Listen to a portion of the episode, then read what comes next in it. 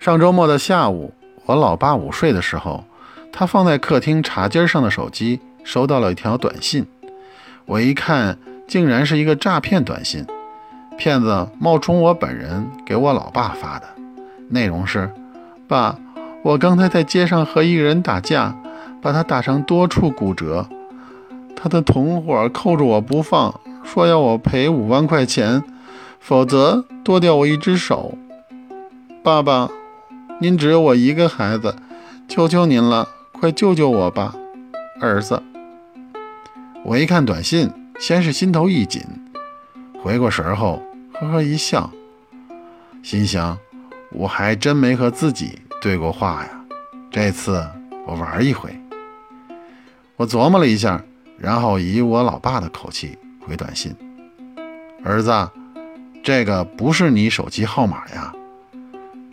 过了两三分钟，骗子回短信：“原来那个号网络不好，我昨天刚换的手机号，还没来得及跟您说呢，就赶上这事儿了。”我又回：“儿啊，爸爸收入不高，妈妈是个家庭妇女，甭说五万块了，就是一万块，现在我也拿不出来呀。”又过了几分钟。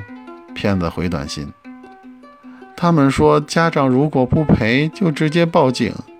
爸，我还有半年就毕业了，如果我被警方关起来，那么我们学校肯定就知道了，这样我就毕不了业了。呜呜呜呜！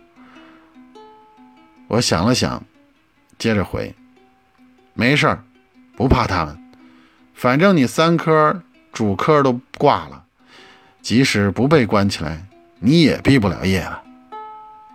这下，骗子再也不回了。